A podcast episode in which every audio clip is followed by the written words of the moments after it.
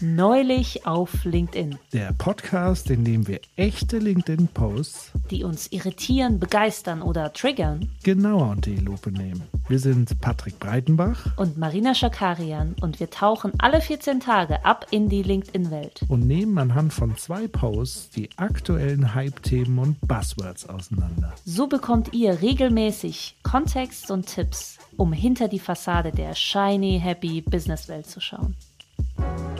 Heute erklären wir euch, warum Vollzeitführungskräfte die Pipeline verstopfen und was das eigentlich mit Gleichberechtigung zu tun hat. Außerdem geht es bei uns um die strategische Fokussierung und warum es sinnvoll ist, ab und zu einen Killer ins Unternehmen zu holen. Oh, wir sind gespannt. Hallo Patrick. Hallo Marina. Was hast du neulich auf LinkedIn gesehen? Ich habe neulich auf LinkedIn gesehen, dass es einen ganz großartigen Fortschritt für Frauen in der Arbeitswelt gibt. Und zwar hat der Frankfurter Allgemeine Sonntagszeitungsressortleiter Wirtschaft Patrick Bernau geschrieben, dass er in einem Artikel eine aktuelle Forschung des Deutschen Instituts für Wirtschaft Berlin aufgegriffen hat und dass es da doch ganz tolle Zahlen gäbe, nämlich dass wir eigentlich heute schon Gleichberechtigung haben in der Arbeitswelt, aber vorausgesetzt, ähm, die Frauen arbeiten alle Vollzeit. Das wäre die Voraussetzung. Um ihn zu zitieren, Frauen kommen inzwischen genauso oft in Führungspositionen wie Männer, wenn sie nur Vollzeit arbeiten. Ein paar Nachkommastellen Unterschied gibt es noch, aber sie sind statistisch nicht signifikant. Warum trotzdem in den deutschen Vorständen nur so wenige Frauen sitzen, das hat zwei Gründe. Erstens gibt es nicht viele Frauen, die Vollzeit arbeiten. Unter den Vollzeit arbeitenden Leuten machen die Frauen nur ein Drittel aus, also haben sie auch nur ein Drittel der Führungsposition. Zweitens müssen auch diese Frauen erst durch die Pipeline nach oben klettern. Noch, sorry, dass ich so ein bisschen bei diesem Bild lachen muss, aber okay. Noch sind drei von vier Vorstandschefinnen, die der DAX gesehen hat, Ausländerinnen. Was das jetzt damit zu tun hat, I don't know. Ähm, sie können nicht einfach Personen mit fünf Jahren Berufserfahrung in den Vorstand setzen, um Parität zu erreichen, sagt Eva Tholen. Die zitiert er da wohl offenbar. So, und dann stellt er eben ab, abschließend in seinem LinkedIn-Beitrag noch fragen, was glauben Sie, was kommt zuerst? Der Wertewandel im Privaten, der mehr Frauen in die Vollzeit bringt oder ein Wandel in den Unternehmen, der Teilzeitführung möglich macht? Und ja, da frage ich dich natürlich als Frau, die auch schon in der einen oder anderen Führungsrolle gearbeitet hat, jetzt selbstständig ist. Was sagst du denn dazu und zu dieser Thematik? Und du hast ja auch das gelesen und gesehen. Was ging dir da so durch den Kopf? Ja, erstmal muss man, glaube ich, sagen, dass wir das etwas belächelnd vorgetragen haben, weil Findest wir ein bisschen, weil wir natürlich da so unsere ähm, Zweifel und auch Trigger Points haben. Äh, ich besonders. Ich habe den Artikel gelesen äh, oder gesehen, den Post, und war sauer erstmal. Okay. Ähm, wir können jetzt so ein bisschen Schritt für Schritt auseinandernehmen, was da so unsere Punkte dabei sind. Genau, ich habe sowohl in Teilzeit geführt und gearbeitet. Ich habe mit 80 Prozent ähm, geführt ein Team und mit 60 auch.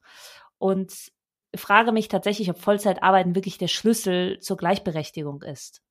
Ja, und wie man es erreicht, weil natürlich auch ähm, selbst wenn man sagen würde, okay, die Frau muss jetzt Vollzeit arbeiten, was auch immer Vollzeit bedeutet und wie, wie aktuell dieses Konzept ist, aber die Frau muss Vollzeit arbeiten, muss Vollzeit verfügbar sein, maximal ist dann trotzdem natürlich die Frage, was dann mit Familie und so weiter ist, weil natürlich, selbst wenn man sich als Eltern aufteilt, ist es so, dass man nicht alles abdecken kann. Also ich bin da wirklich sehr, sehr irritiert. Ich fand es schon mal sehr interessant, wie das Ganze so strukturell von der Argumentation alleine schon aufgebaut ist, was ich schon sehr haarsträubend empfinde, wie man aus, sag ich mal, einer Studie deren Datengrundlage eigentlich nur so aussieht, dass man schaut, wie viele Frauen in Deutschland in Vorständen ähm, Karriere gemacht hat in DAX-Konzernen. Und das ist repräsentativ für sämtliche Führungspositionen in Deutschland, also Vorstände in DAX-Konzernen. Ich glaube, da muss man schon so ein bisschen auseinanderhalten und finde dahingehend die Datenlage etwas zu dünn, als so nach außen hin so jubeln zu propagieren. Wir haben jetzt die Gleichberechtigung zwischen Mann und Frau in Deutschland damit erreicht.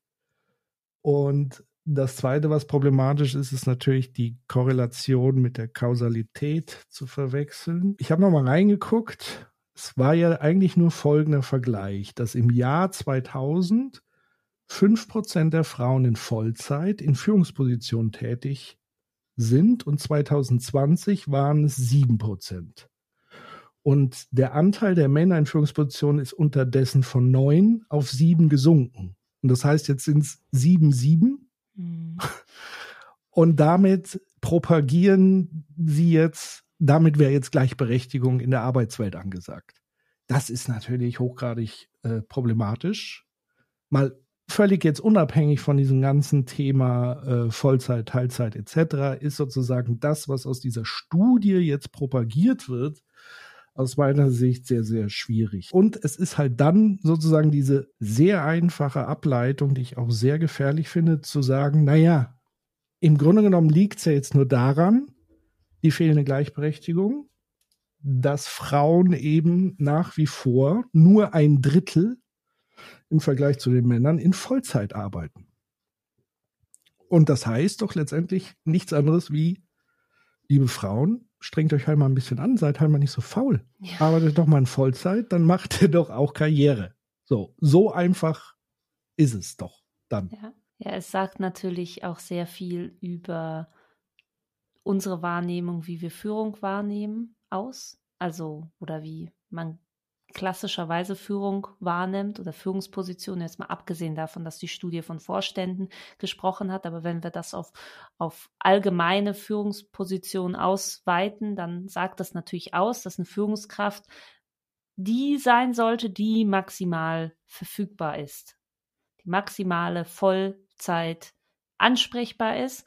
So funktioniert Führung und da sind wir doch schon viel weiter. Also sonst wären, wären nicht viele, viele weitere Konzepte und Ansätze entwickelt worden, wie Führung funktioniert. Dieser Beitrag, der ja offenbar aktuell ist, passt irgendwie so gar nicht zu der Mentalität, die man ja auch gerade aktuell vertritt.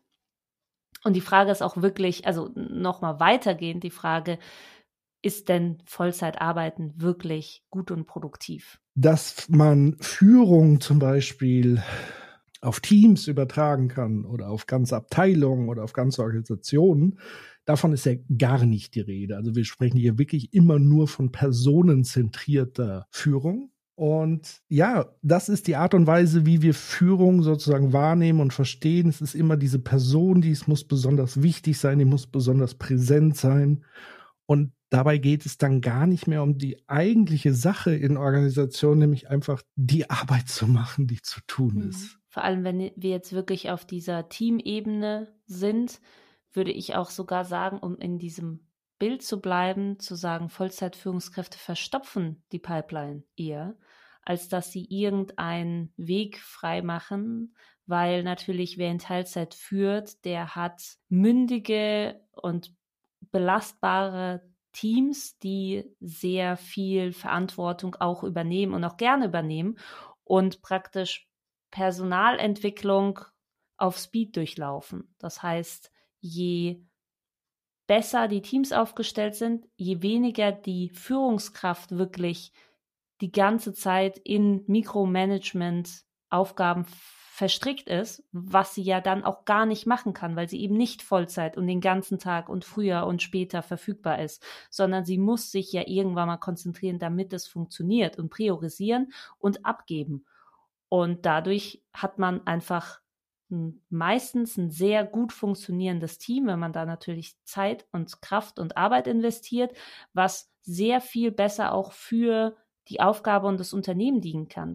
Deswegen, das ist definitiv mein Plädoyer für, für egal welches Geschlecht, Teilzeitführung verfügbar zu machen. Es ist einfach gut und fürs Unternehmen und die Sache an sich ist es gut, wenn es eben auch nicht egozentrierte Vollzeitführungskräfte gibt, die da sitzen und wirklich jede kleine Entscheidung absegnen können. Ich würde es auch gar nicht den einzelnen Personen zuschreiben, dass sie alles überwachen wollen, diese, die, die in Vollzeit führen, sondern es ist einfach so, dass wenn man Vollzeit verfügbar ist, man ist natürlich versucht, jede kleine Entscheidung über den Tisch absegnen zu wollen. Ja, ich würde sogar behaupten, je weniger strukturell geregelt ist und je mehr zu tun ist, desto mehr geraten Führungskräfte ins Mikromanagement, weil die Strukturen fehlen, um genau das vernünftig aufzuteilen ähm, und abzuarbeiten, wo dann Chef oder Chefin das Gefühl hat, ich muss jetzt alles selber machen, weil die Dinge laufen mhm. nicht. Das ist für mich immer eben ein, ein struktureller Grund, warum es auch Mikromanagement gibt. Das ist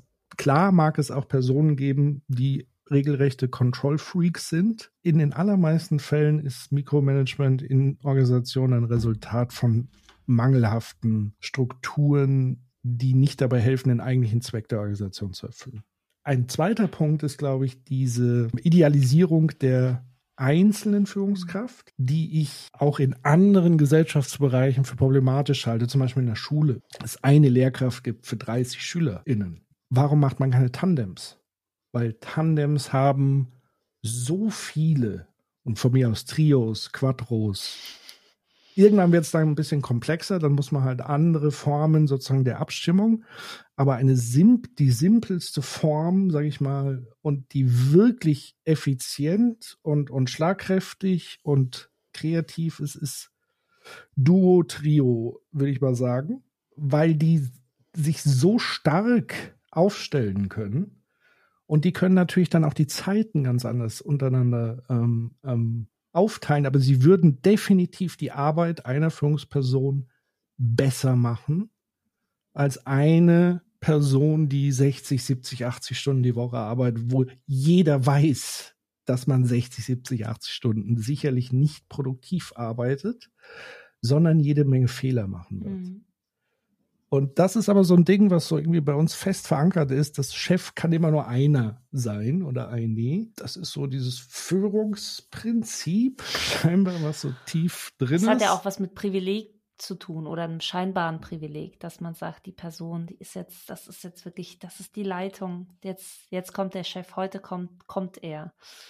Ich sag extra. Genau, und was, was natürlich auch passiert ist, dass wir ja sozusagen von Kind auf so trainiert ja werden, in diese Welt reinwachsen und dann reproduziert sich das und so weiter. Wie gesagt, in der Schule ist es ja auch nicht anders.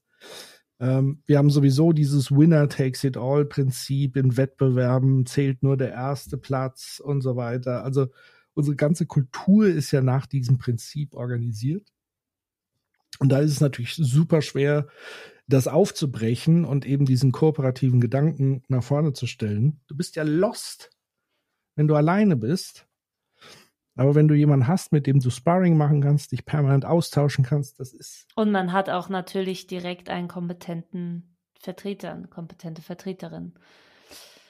Falls mal doch etwas ausfällt, da muss man nicht ganz panisch, wie wenn natürlich bei Vollzeitführungskräften oder in Vollzeitführungskräfte-Teams plötzlich der die Chefin ausfällt, da ist man auch wiederum lost. Ja, bis hin würde ich ja so weit behaupten, man könnte sogar jedwede Führungsposition letztendlich auch auf Teams oder von Teams schultern lassen. Ähm, muss aber im Umkehrschluss natürlich auch heißen, dass dann auch entsprechend strukturell die entsprechende Wertschätzung und so weiter da auch gegeben ist und auch wer die Verantwortung trägt mhm. und so weiter. Aber diese, wir brauchen nicht diese eine geniale Person, die nur alleine in der Lage ist, so einen Laden zu mhm. schmeißen. Das ist auch eine Illusion, muss man auch sagen, ja. Das darf man nicht unterschätzen. Führungskräfte sind einsame Rollen, wenn man so will. Ähm, wenn sie zumindest monopersonartig besetzt sind, das kann richtig, richtig einsam sein. Und viele Menschen zerbrechen auch an dieser Rolle, weil du kannst auch nicht mehr everybody's darling sein als Führungsperson. Du musst ja unangenehme Entscheidungen treffen und so weiter.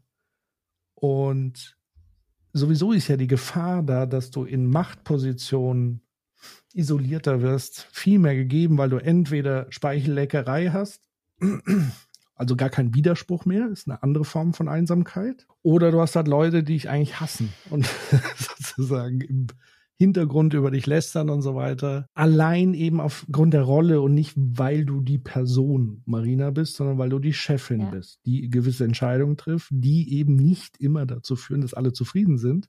Wenn aber alle sozusagen teilhaben können an den Entscheidungen, dann kann auch nicht so einfach sich jemand darüber beschweren, was eine Einzelperson entschieden hat, letztlich. Aber deswegen ist es natürlich, also ist für mich auch meine Herzensangelegenheit, immer mit Teams zusammenzuarbeiten und eben nicht klassisches Führungskräfte-Coaching zu machen, weil da so viel mehr dazugehört. Selbst wenn man da geht so ein bisschen, habe ich das Gefühl, Coaching auch an die Grenzen, wenn man mit einer Person sehr intensiv arbeitet, aber das ganze Umfeld gar nicht fassen und betrachten kann da kann man eine Person so gut es geht ausbilden und die Person kann theoretisch eine Top-Führungskraft sein und kann dann in ein Team kommen, wo sie einfach an die Grenzen stößt, weil einfach andere Begebenheiten und andere Charaktere dabei sind. Deswegen ist es immer eigentlich mein, mein Fokus, eben in Teams und mit Teams zu arbeiten. Ja. Vielleicht jetzt wieder zurück zu unserem großartigen Fortschritt für Frauen in der Arbeitswelt. Ich wollte nochmal ja. zitieren mit der Pipeline. Vielleicht kurz zwei, drei Tipps für vielleicht Personen, die gerne in Teilzeit arbeiten und führen würden, aber noch nicht wissen, wie sie das angehen sollen. Also wenn es Führungskräfte gibt, die auch in der glücklichen Lage sind, ähm, Einfluss zu haben auf die Strukturen, weil das in Konzernen meistens dann tatsächlich nur die Vorstandsebene und nicht irgendwie Abteilungsleitung etc.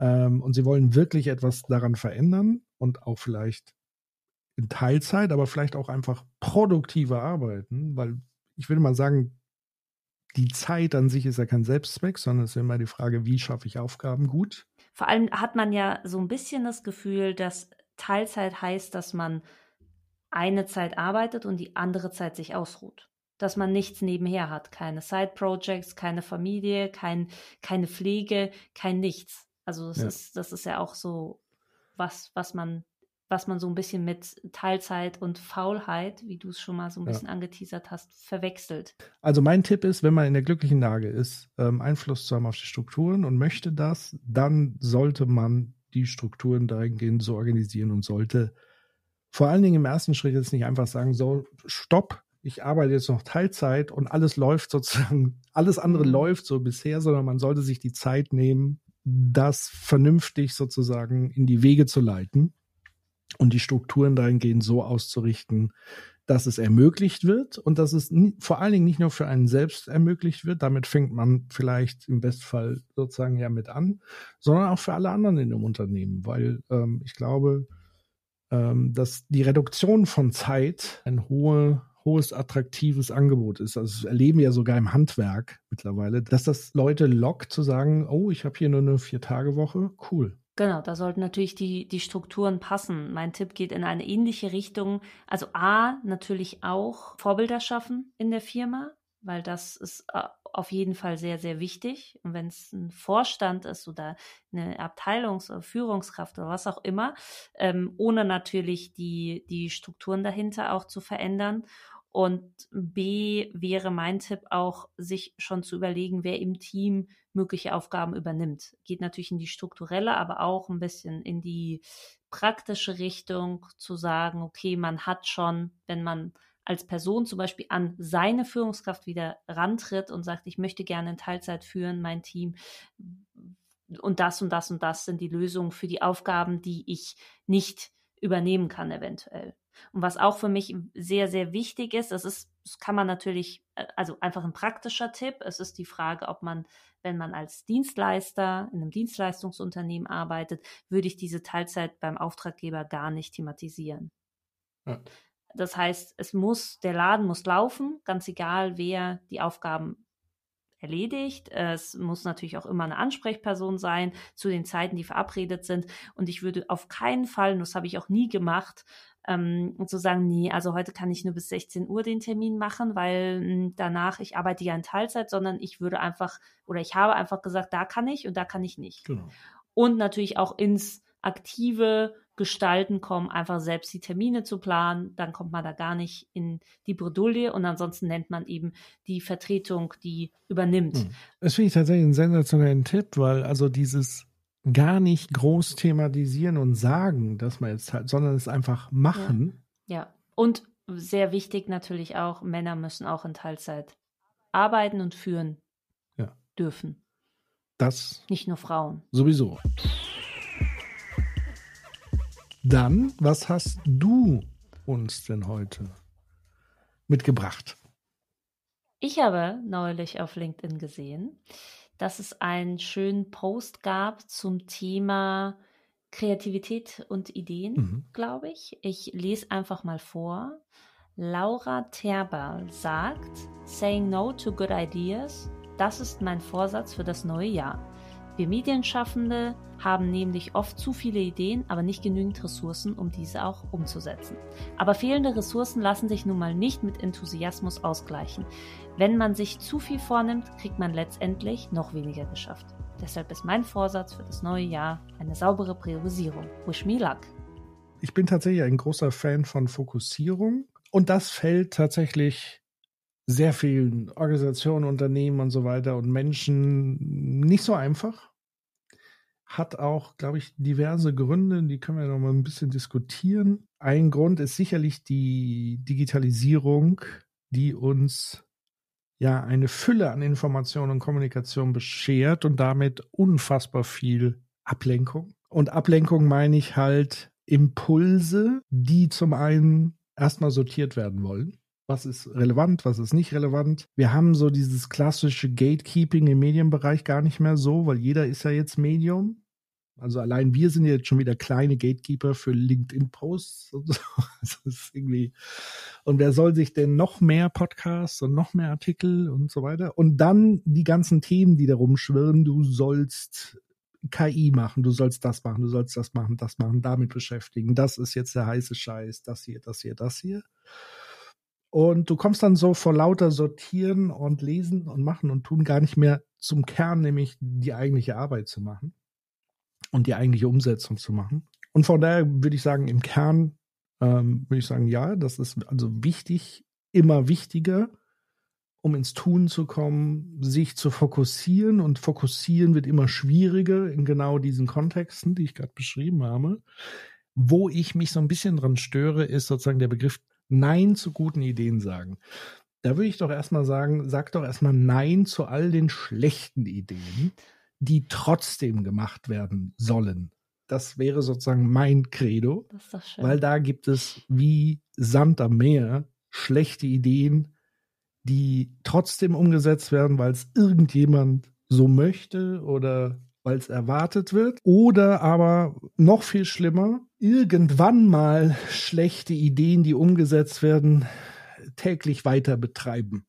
Ja. Weil man es schon immer so macht. Also von daher würde ich auch sagen, guckt doch erstmal auf die schlechten Sachen, die man vielleicht abschaffen kann, bevor man sozusagen wirklich an die guten Sachen geht. Weil was ist sonst das Kriterium für die Fokussierung, wenn die guten Ideen nicht gemacht werden sollen? Ich würde vielleicht den Rahmen noch mal ein bisschen größer wählen und sagen, was heißt denn überhaupt gut und schlecht? Meiner Erfahrung nach sind tatsächlich die richtig guten Ideen erst im Laufe der Arbeit und der Weiterentwicklung richtig gut geworden. Also man geht ja sonst von einem Bild aus, dass es irgendwie einen Raum voll mit tollen kreativen Köpfen gibt, die irgendwie irgendwas aushacken an den Entscheidungsträgern vorbei offenbar und dann es anbringen und die Entscheidungsträger sagen dann, N -n, nee, das machen wir nicht. Oh, das machen wir. So.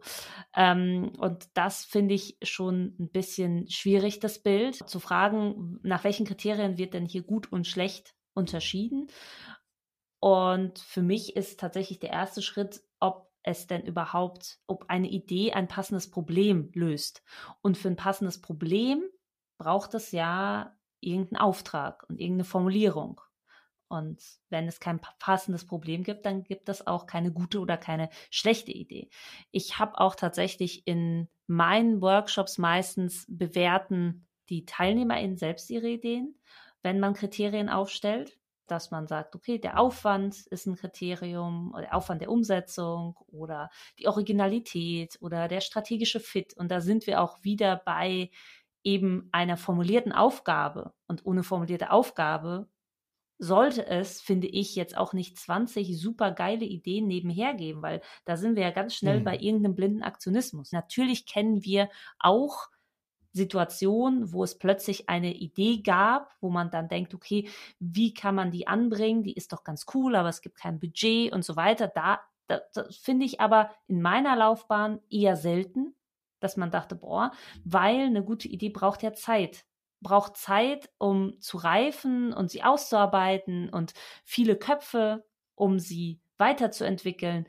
Aber wenn man das nicht investiert, wovon ich jetzt mal ausgehe, weil ich glaube nicht, dass man ein halbes Jahr irgendwie ein Team abstellt, um an einer Idee zu arbeiten, die gar nicht umgesetzt werden kann, dann würde ich auch sagen, gibt es jetzt nicht so unfassbar viele gute Ideen, weil wie gesagt, gut und schlecht ist ja tatsächlich im Auge des Betrachters oder im Auge de, ja. des Problems. Deswegen mag ich ja oder wir beide mögen ja Kreativitätsmethoden. Ähm, also angeleitete Ideengenerierung, Ideensortierung und Ideenumsetzung.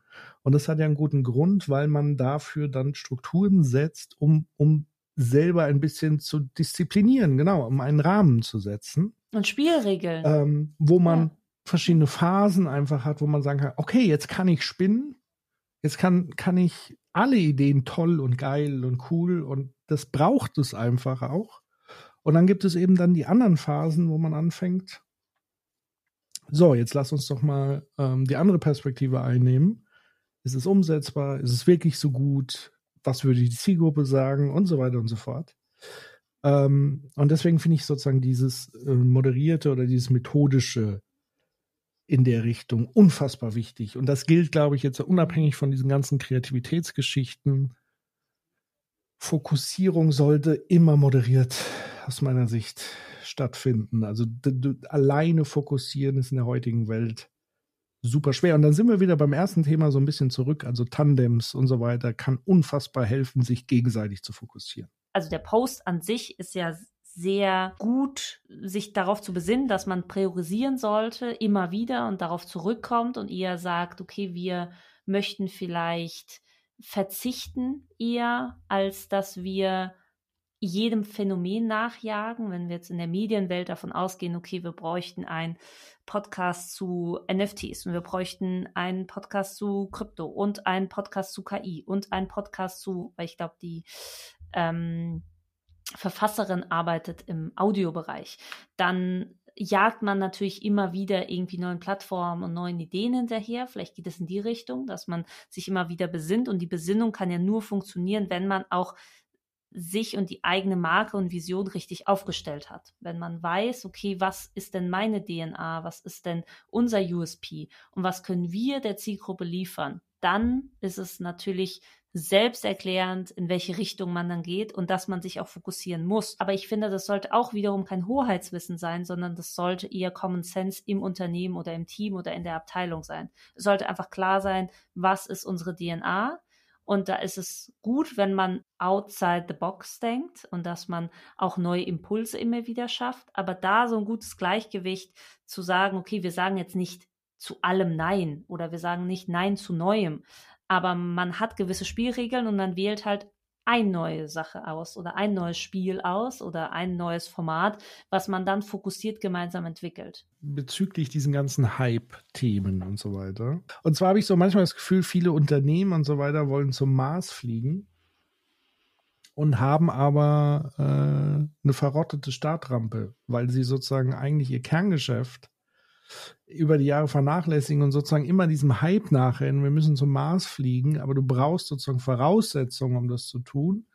Ähm, und, und wenn man darauf sich nicht erstmal äh, fokussiert und sagt, die Basics müssen jetzt erstmal passen, ähm, dann kann ich es mir überhaupt erlauben, sozusagen diese, diese großen Sprünge irgendwie zu vollziehen, weil es braucht halt immer eine gewisse Voraussetzung, um Dinge zu tun. Das kann man aus meiner Sicht immer ganz gut beobachten auf der großen gesellschaftlichen Ebene. Also wir gucken mal auf unsere Straßen beispielsweise. Also ich weiß nicht, wie viele Autobahnen in letzter Zeit gesperrt wurden, weil irgendwelche alten Autobahnbrücken gesprengt wurden. Also da verrotten sozusagen so die Straßen vor sich hin und die Schulhäuser und gleichzeitig spricht man so von ja, Flugtaxis und KI und so, während sozusagen das Bestehende, was eigentlich die Substanz ist, komplett vernachlässigt wird, weil es halt gar nicht mehr so sexy ist oder so betrachtet wird. Genau. Es ist nicht sexy. Ich wollte sagen, zum Mars fliegen ist sexy und die Rampe bauen ist halt. Halt Arbeit. Ist da, kriegt man, kriegt man, ist halt Arbeit und man, wie schafft man trotz vielleicht nicht riesen Vision, die man direkt erreicht, um die Motivation zu halten. Wahrscheinlich ist das erste einfach die, die Wertschätzung. Ja. Und für mich ist, ist die Rampe bauen auch so ein bisschen das ewige Struktur- und Prozessthema. Also vor allem in der Medien- und Kreativbranche ist das halt, also ich hatte einfach ne, Workshops, wo es um, um Kreativität und Ideen ging und das hat allen Spaß gemacht und alle haben sich darauf gefreut und dann Workshops zu Prozessen und Strukturen. Und es war eher so, es wurde eher so belächelt und begehend, ja, am Anfang natürlich, weil das einfach nicht sexy ist, das ist so ein bisschen die, die unsexy Rampe ist natürlich auch Struktur, Klarheit und Prozessarbeit. Genau, und in diesem Bild aber zu bleiben, ist natürlich, die Rampe würde ja auch, macht ja auch nur Sinn, wenn es sozusagen die Vision gibt, wofür diese Rampe gut ist. So. Also das heißt, es ist ja eher eine, eine Frage der, der Fokussierung eben zu sagen, wenn ich denn wirklich ernsthaft zum Mars fliegen will, dann muss ich aber auch ernsthaft gucken, dass die Rampe passt. So. Ähm, weil jetzt ohne ganz ohne Vision verliert ja sozusagen die, die Substanz ja auch an Wert. Also es braucht schon beides. Aber was aus meiner Sicht eben passiert ist, dass man heute will ich zum Mars, morgen will ich unter die Erde mich graben, äh, übermorgen will ich den Ozean irgendwie beherrschen. Also diese Sprunghaftigkeit auch in den Visionen hergesehen und so weiter, und währenddessen rottet, wie gesagt, die Rampe weiter vor sich hin. Hast du Tipps zum Priorisieren? Methoden und Tipps zum Priorisieren? Ich glaube tatsächlich auch da, dass das äh, eine Teamarbeit sein sollte äh, in erster Linie. Also überhaupt erstmal einen Überblick sich zu verschaffen. Was hat man eigentlich auf dem Tisch? Also man könnte zum Beispiel dann Kriterien ähm, entwickeln, zu sagen, das ist die, das allerwichtigste Kriterium, das geht über dieses Kriterium.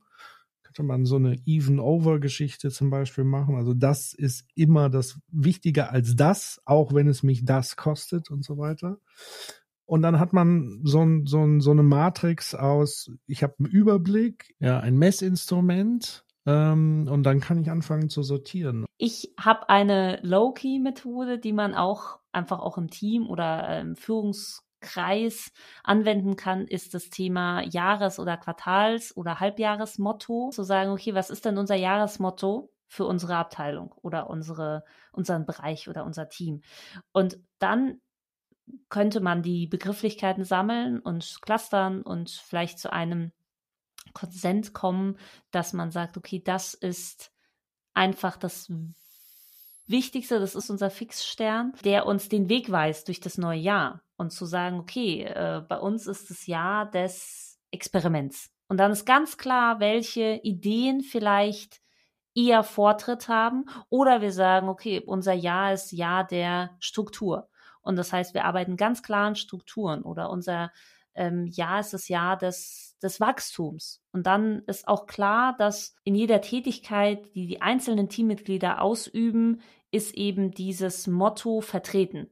Und das, glaube ich, trägt sich auch ganz gut, natürlich auf einem, einem Low-Key, aber gleichzeitig einem größeren Level, dass man sagt, okay, was ist denn unser, unser Motto? Und es ist auch klar, dass sich die, ähm, die, die unterschiedlichen Begrifflichkeiten auch ausschließen. Das heißt, ich kann nicht das Jahr der Struktur haben oder der Klarheit und das Jahr der wilden Innovation vielleicht, ja. Ähm, und dann ist auch, das, man muss dann auch sich ganz schnell als Team fokussieren und sagen, okay, was ist gerade für uns für dieses Jahr oder dieses halbe Jahr wichtig? Man kann dann nochmal in einem halben Jahr einen Check machen und sagen, okay, sind wir noch da oder hat sich das vielleicht verändert? Haben sich die Begebenheiten verändert und wir haben jetzt plötzlich viele mehr Kunden, die in den Bereich wollen oder wir möchten gerne eher äh, auf das Phänomen setzen und dann kann man das wieder anpassen und ändern. Ich glaube, das kann auch eine gute Methodik sein, einfach ins Sprechen und Auseinandersetzen kommen, um eben diesen Common Sense der Entscheidungsfindung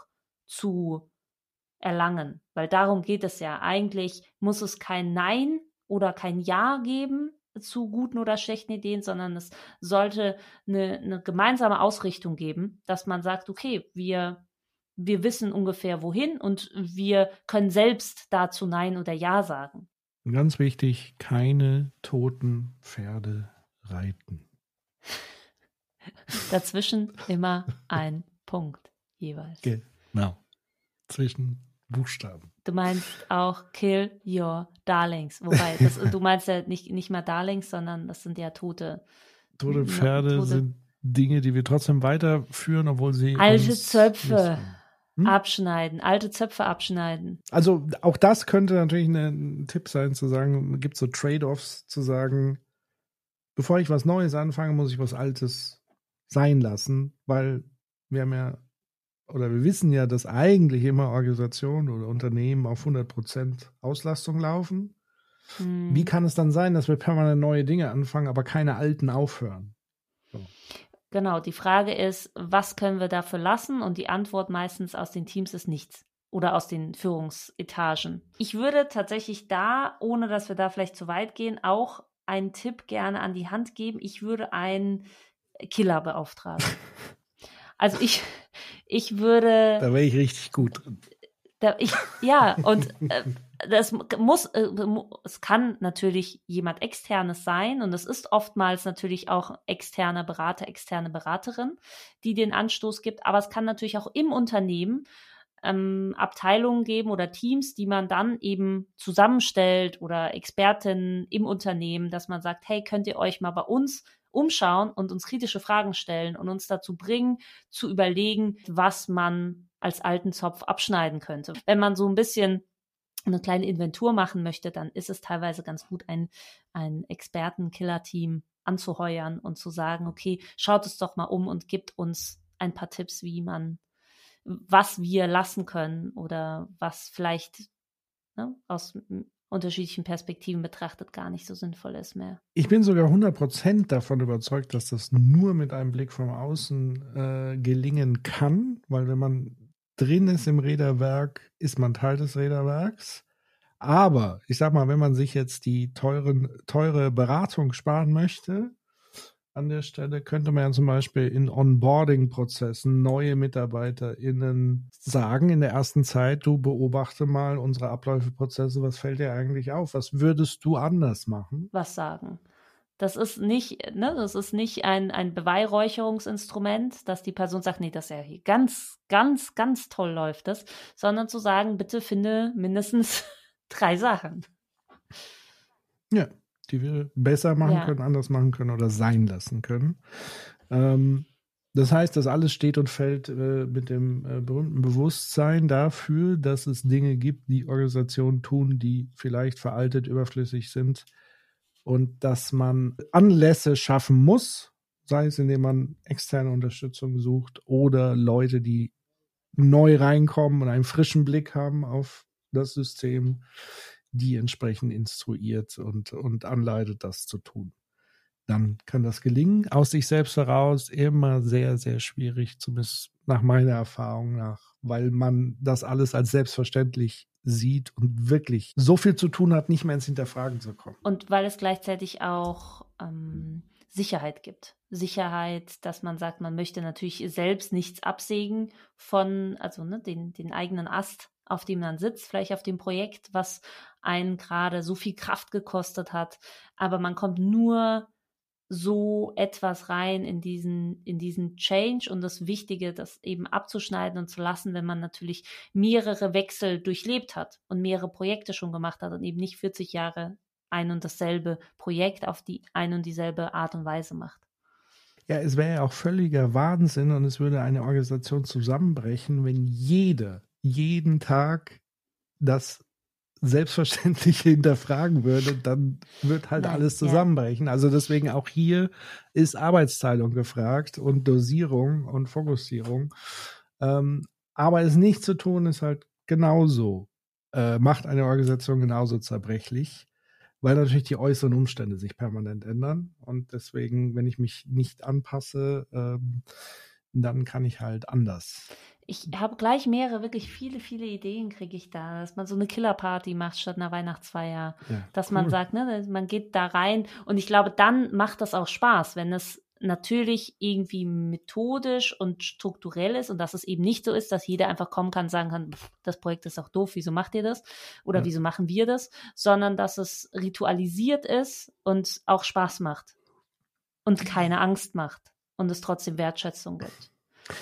Genau, und da ist mir dieser methodische Rahmen und diese Moderation super wichtig oder mindestens den Rahmen, das Format, das Ritual, wie du schon richtig gesagt hast, weil einfach so dahingesagt schwierig.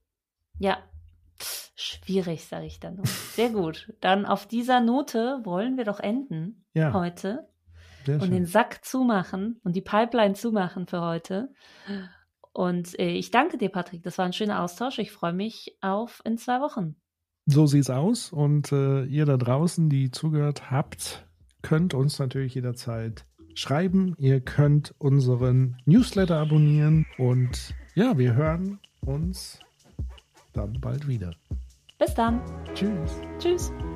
Neulich auf LinkedIn ist eine Gemeinschaftsproduktion von Marina Schakarian. Ich bin selbstständige Beraterin mit Fokus auf journalistische Medienunternehmen und ich coache vor allem Redaktionen, Teams und Führungskräfte, sich für die Digitalisierung richtig aufzustellen, also im Spannungsfeld zwischen agilen Prozessen, erfolgreicher Positionierung mit digitalen Formaten und der Aufstellung von resilienten Teams. Und Patrick Breitenbach. Ich bin Partner bei 1789 Innovations, einer Unternehmensberatung, die auf Organisationsdesign spezialisiert ist. Meine Schwerpunkte liegen auf Change und Innovation und ich unterstütze dabei, Governance-Strukturen zu entwickeln, die den strategischen Zweck einer Organisation erfüllen.